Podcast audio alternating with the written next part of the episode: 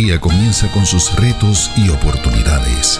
La vida nos enfrenta constantemente a tiempos de decisión, pero hoy se presenta una nueva alternativa para corazones que buscan. AMEC Casa de Alabanza presenta Reflexiones de Esperanza. Palabras de aliento para nuestro diario vivir con el pastor Misraim Esquilín.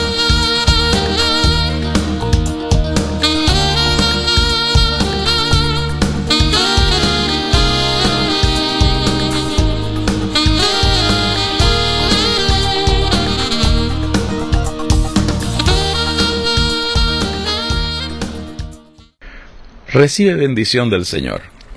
El Salmo 91 es un poema que nos invita a confiar en el Señor en medio de los peligros que enfrentamos en la vida. La seguridad y la confianza que se describen en este salmo no emanan de las capacidades que pueda tener el ser humano.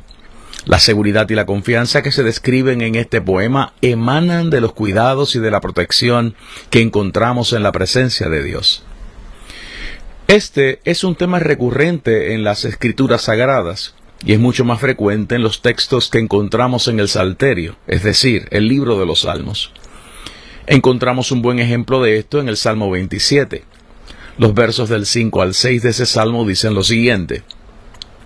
Porque Él me esconderá en su tabernáculo en el día del mal, me ocultará en lo reservado de su morada, sobre una roca me pondrá en alto, Luego levantará mi cabeza sobre mis enemigos que me rodean, y yo sacrificaré en su tabernáculo sacrificios de júbilo. Cantaré y entonaré alabanzas a Jehová. El salmista comienza el Salmo 27 con dos afirmaciones y dos preguntas. La primera afirmación es que el Señor que se revela, Yahvé, es su luz y su salvación. La primera pregunta es a quién puede él tenerle temor traducción del concepto hebreo yarei, que también puede ser traducido como rendir reverencia. La segunda afirmación es que el Señor que se revela es el que defiende su vida. La segunda pregunta es a quién puede él tenerle miedo. Pajad. Es entonces que el salmista nos revela que él sabe que no está exento de las amenazas que pueden producir todas estas reacciones. Esto es, estar expuesto a ataques, a encerronas, intentos concertados y premeditados de destrucción y ataques que procuran su muerte. Luego de todas estas descripciones, el salmista nos deja conocer cuál es su arma secreta, la fuente de su confianza. El escritor de este salmo nos deja conocer que él sabe que el Señor que se revela es su luz y su salvación, porque él conoce el abrigo y la sombra protectora de Jehová. David dice que él sabe lo que le va a suceder cuando lleguen esas temporadas, porque él conoce al Señor y conoce lo reservado de las moradas del Eterno. David sabe que cuando él esté en peligro, cuando vengan tiempos difíciles, el Señor lo protegerá en su casa, le cuidará, lo esconderá bajo su techo y lo llevará a un lugar seguro. Ese lugar es mucho más que la seguridad del tabernáculo, del templo. Ese lugar seguro es lo reservado de la morada del Eterno. Otro ejemplo lo encontramos en el Salmo 31. Escuchemos lo que dicen los versos 19 al 21 de ese poderoso salmo. Cuán grande es tu bondad que has guardado para los que te temen, que has mostrado a los que esperan en ti delante de los hijos de los hombres. En los secretos de tu presencia los esconderás de la conspiración del hombre. Los pondrás en un tabernáculo a cubierto de contención de lenguas. Bendito sea Jehová, porque ha hecho maravillosa su misericordia para conmigo en ciudad fortificada. El salmista comienza esta oración cantada como un himno de lamento, pidiendo la protección del Señor. Luego convertirá la misma canción en un himno de acción de gracias, para agradecer al Señor por todas sus bondades. La primera parte de este salmo se levanta con la confianza de que el Señor jamás defraudará a los que buscan su rostro. El salmista dice aquí que el Señor se digna en escuchar a aquellos que claman, que es roca protectora, castillo de refugio, el que guía y que protege, el que ve nuestras tristezas y el que conoce nuestras aflicciones. El salmista dice en ese salmo que él reconoce que él ha sido objeto de burla de muchos y que se ha quedado solo, a la merced de los comentarios y de los planes que sus enemigos han hecho para destruirle. Es aquí que él parece acudir a las experiencias previas que había tenido con situaciones de esta naturaleza y declarar con gratitud lo que él conoce acerca del cuidado del lugar secreto de la presencia de Dios. Escuchemos cómo dice ese verso 19 en la versión Dios habla hoy. Qué grande es tu bondad para aquellos que te honran. La guardas como un tesoro y a la vista de los hombres la repartes a quienes confían en ti. El lugar secreto de Dios es descrito en este salmo como el lugar en el que Dios guarda sus tesoros. El salmista dice que aquellos que son guardados como tesoros de Dios, aquellos que confían en el Señor, reciben una repartición extraordinaria de la bondad del Señor. Nadie puede expresarse así acerca de ese lugar, con esa confianza, a menos que lo haya experimentado antes. No hay conocimiento teórico que pueda sustituir este conocimiento empírico. Las expresiones del Salmo 27 y del Salmo 31 no son expresiones provocadas por el conocimiento teórico. Esas expresiones fueron provocadas por experiencias que los escritores de estos salmos tuvieron con el Señor en el día de la angustia. Repasando estas líneas viene a mi memoria una fecha en el mes de septiembre del 1989. 18 de septiembre de 1989. Ese día un huracán categoría 3 llamado Hugo atacó las islas de Puerto Rico y del Caribe Oriental. Este era el primer huracán que veríamos azotar a Puerto Rico desde el año 1956, la tormenta Santa Clara. Para más del 65% de los puertorriqueños vivos, esa sería nuestra primera experiencia con esta clase de fenómeno meteorológico. La incertidumbre provocada por el desconocimiento y la ignorancia nos arropaba. La noche que esperábamos la llegada de ese bólido parecía eterna. Una canción nos acompañó durante toda esa vigilia. Dios de mi sustento. Ese coro había sido compuesto por Raúl Burgos para finales de mayo de ese año y desde entonces se había ocupado de adueñarse de nuestras voces. Una frase parecía repetirse de forma autonómica. Al pronunciar tu nombre, la tempestad se calma. Hugo pasó y con él pasaron todos los malos ratos, los peligros y los inconvenientes que trae un huracán consigo. Aprendimos que ningún huracán es eterno, ningún peligro es eterno, ninguna pandemia tampoco lo es. Aprendimos el significado de estar cubiertos en los reservados de la morada del Señor que se revela. Entonces, entonces llegó George. George fue un huracán categoría 4 que atacó a Puerto Rico el 21 de septiembre de 1998. El ojo de ese monstruo tenía 35 millas de diámetro, 56 kilómetros. Era enorme. Lo que el huracán George desconocía era que la experiencia previa con Hugo nos había convertido en personas más conscientes de los peligros que representa un fenómeno como este. George también desconocía que Hugo nos había provocado a aprender acerca del lugar secreto de Dios. La canción de esa noche en la que esperábamos la visita de George cambió. Esa noche nació una canción titulada Me das tu paz. Me das tu paz, perfecta paz, una paz que el mundo nunca me quitará, una paz que hace danzar el corazón con su canción de amor. Me das tu paz, perfecta paz. Ya no se trataba si el huracán podía ser fuerte, si sus vientos eran ensordecedores o si provocaría niveles de destrucción y dolores de muerte. Esa noche se trataba de reconocer aquel que puede darnos y mantenernos en paz en medio de cualquier tormenta. Entonces, entonces llegó María. El huracán María era un fenómeno que Puerto Rico no había visto desde el 1928, un huracán categoría 5 la más fuerte en la escala Saffir-Simpsons, escala que clasifica estos fenómenos. Esa categoría está reservada para los fenómenos capaces de producir daños catastróficos, irreparables y apocalípticos.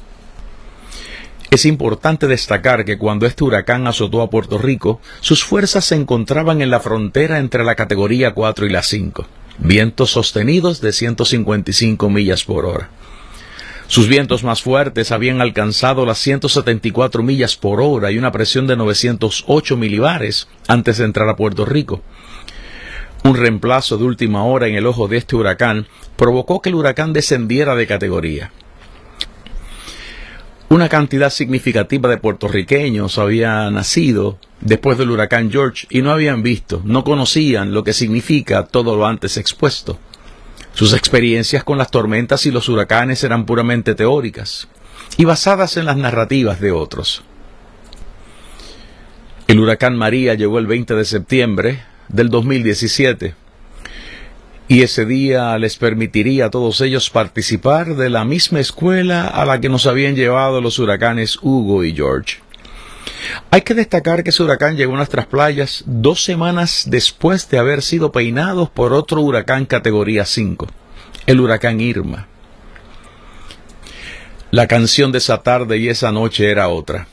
La confianza en el Señor, en su lugar secreto, bajo su sombra, había cambiado la canción. Ya sabíamos que vivimos en una metáfora de la vida, la venida de las tormentas. Este conocimiento tan solo provee dos opciones, mudar la isla de esa venida o acostumbrarnos a las tormentas. No sabíamos con certeza qué sucedería, pero conocíamos aquel que hace surcar los vientos en el firmamento y que controla las gotas de la lluvia. Esa tarde comenzamos a cantar el Salmo 121. Alzaré mis ojos a los montes, la versión de nuestros queridos hermanos de peregrinos y extranjeros. Jehová es tu guardador, Jehová es tu sombra a tu mano derecha.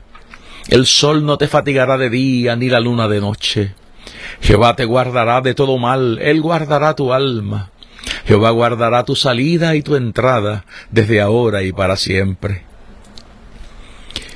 Las ráfagas del huracán María alcanzaron las 200 millas por hora y los daños ocasionados por ese monstruo han sido calculados en cerca de 100 mil millones de dólares.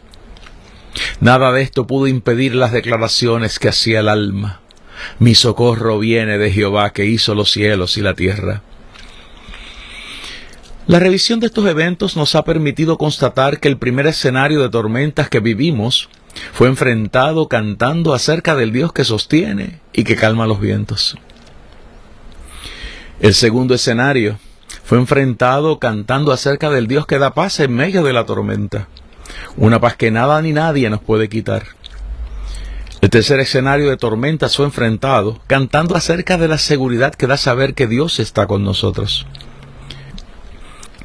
No importa lo que pueda suceder, el sol y la luna no nos pueden fatigar ni restar la confianza que tenemos en aquel que ha decidido guardarnos. ¿Qué cambió? ¿Acaso cambió Dios? Imposible. Dios no cambia. Él es inmutable. Dios es el mismo ayer, hoy y por todos los siglos.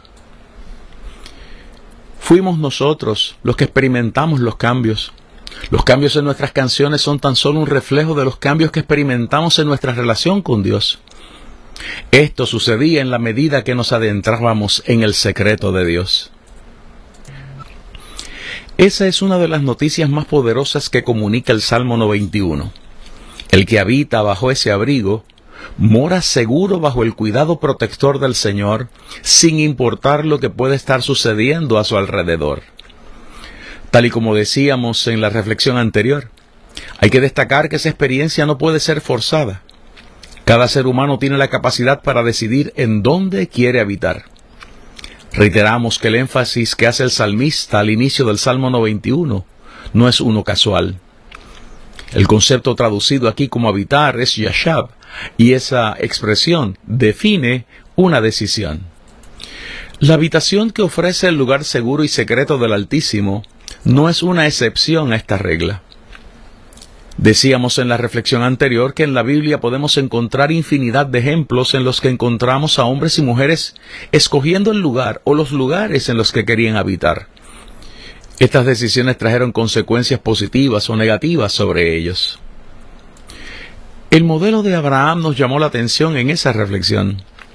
Decíamos allí que Abraham, a veces Abraham, aparece en la Biblia tomando decisiones acerca del lugar en el que quería habitar. En el capítulo 13 del libro de Génesis nos narran la historia de una de esas decisiones, historia que fue provocada por las luchas entre los pastores de Lot sobrino de Abraham, y los pastores del patriarca. Escuchemos lo que dice el capítulo 13 del libro de Génesis, los versos del 5 al 7, luego los versos 12 y 18. También Lot, que andaba con Abraham, tenía ovejas, vacas y tiendas, y la tierra no era suficiente para que habitasen juntos, pues sus posesiones eran muchas, y no podían morar en un mismo lugar. Y hubo contienda entre los pastores del ganado de Abraham y los pastores del ganado de Lot, y el cananeo y el fereceo habitaban entonces en la tierra. Abraham acampó en la tierra de Canaán, en tanto que Lot habitó en las ciudades de la llanura, y fue poniendo sus tiendas hasta Sodoma. Abraham, pues, removiendo su tienda, vino y moró en el encinar de Mamre, que está en Hebrón, y edificó allí altar a Jehová. Estos son los versos del 5 al 7, verso 12 y verso 18 del capítulo 13 del libro de Génesis. Ese pasaje dice que hubo una controversia entre los pastores de Abraham y los de Lot. Las riquezas de ambos son mencionadas como parte de esta contienda. Entiéndase, esta es una narrativa bíblica en la que se nos explica que las muchas bendiciones pueden ser una fuente de grandes conflictos si no son manejadas correctamente. Ese pasaje también dice algo poderoso para aquellos que creen que la controversia en sí misma era un problema. Esta controversia ocurrió en la misma zona en la que habitaban tribus que no conocían al Dios de Abraham. Hoy diríamos que esta contienda ocurrió frente a los inconversos. Esta es una gran enseñanza porque describe la solución de un conflicto a base de los lugares en los que decidimos habitar. Es aquí que Abraham decide poner fin a este problema. Este patriarca pudo haber decidido que Lot tenía que sujetarse a sus decisiones. Recordemos que Lot había venido acompañando a Abraham como su sobrino. Este pasaje bíblico señala que Abraham decidió permitir que Lot escogiera el lugar al que quería marcharse. La decisión de Lot determinaría el lugar en el que Abraham habitaría, el lugar completamente opuesto al que escogería Lot. Abraham terminó habitando en Mamre, en Hebrón, nombre que representa vigor y que se traduce como asociación. Lot escogió habitar en el lugar del pecado, que nos disocia de Dios y de nuestros semejantes. Abraham decidió habitar en un lugar que era todo lo opuesto. La Biblia dice que esta decisión llevó a Abraham a habitar en una región de Canaán por cerca de 10 años. El capítulo 16 del libro de Génesis nos deja saber que en ese lugar es que Abraham decidió que Sarai tenía razón y que Dios necesitaba de su ayuda para poder cumplir la promesa que le hizo. No te heredará este, sino un hijo tuyo será el que te heredará. Génesis capítulo 15 verso 4. Es en ese lugar en el que Abraham habitaba que él y Sarai decidieron que una esclava llamada Agar sería la madre del niño prometido por Dios. Esta decisión fue un gran error. Dios nunca necesita nuestra ayuda para cumplir sus promesas. La historia nos confirma que los conflictos árabes israelíes comenzaron allí, hace cerca de cuatro mil años, cuando Abraham y Sarai decidieron ayudar a Dios. El lugar en el que Abraham habitaba se llamaba Canaán, este no es un nombre semita. Esta región poseía ese nombre desde finales del tercer milenio antes de Cristo. La raíz de ese nombre significa humillación o doblar las rodillas. Hay que señalar que Abraham fue enviado por Dios a esa región para transformarla y convertirla en tierra santa, separada para el Señor. La impaciencia y la ansiedad de Abraham la llevaron a doblar las rodillas y ser humillado. Le condujeron a hacer lo que hacían los demás le condujeron a crear un problema que todavía estamos manejando. Esta es una gran enseñanza, porque describe la búsqueda de la solución de un conflicto a base de imitar lo que hacen los demás en el lugar en el que hemos decidido habitar. Ese pasaje bíblico describe el lugar en el que hemos decidido habitar como el escenario en el que nos puede faltar la integridad y nos arrodillamos ante las decisiones incorrectas. La Biblia también dice que Abraham decidió habitar en Kadesh y Shur, como forastero en Gerar. Eso está recogido en el capítulo 20 del libro de Génesis. Dicen los primeros versos de ese capítulo. De allí partió Abraham a la tierra del Negev y acampó entre Cades y Shur, y habitó como forastero en Gerar. Y dijo Abraham de Sara a su mujer, es mi hermana. Y Abimelech, rey de Gerar, envió y tomó a Sara. Estos datos son muy interesantes. pues que describen a un hombre al que Dios le ha otorgado el título de propiedad de una zona muy extensa, decidiendo irse a vivir como un forastero. Abraham ya había recibido el cambio de su nombre cuando decide irse a habitar en un lugar que queda entre los santos, Kadesh, y la pared en el desierto, Shur. Hay más, porque la Biblia especifica que Abraham escogió habitar en Gerar, una ciudad de los filisteos cuyo nombre significa vibrante. Una ciudad que tiene un nombre cuya raíz puede ser traducida como arrastrar. La Biblia dice que allí Abraham se dejó arrastrar por sus temores y no se atrevió a decir que Sara era su esposa. No había razón alguna para que el padre de la fe se fuera a habitar a ese lugar. Ese lugar le llevó a mentir y esa decisión causó la esterilidad de toda una ciudad. Así dice el verso 18 del capítulo 20 del libro de Génesis. Es muy interesante un dato que la Biblia destaca en ese pasaje. En ese pasaje se destaca que Dios llama íntegro a Abimelech, el rey de esa ciudad.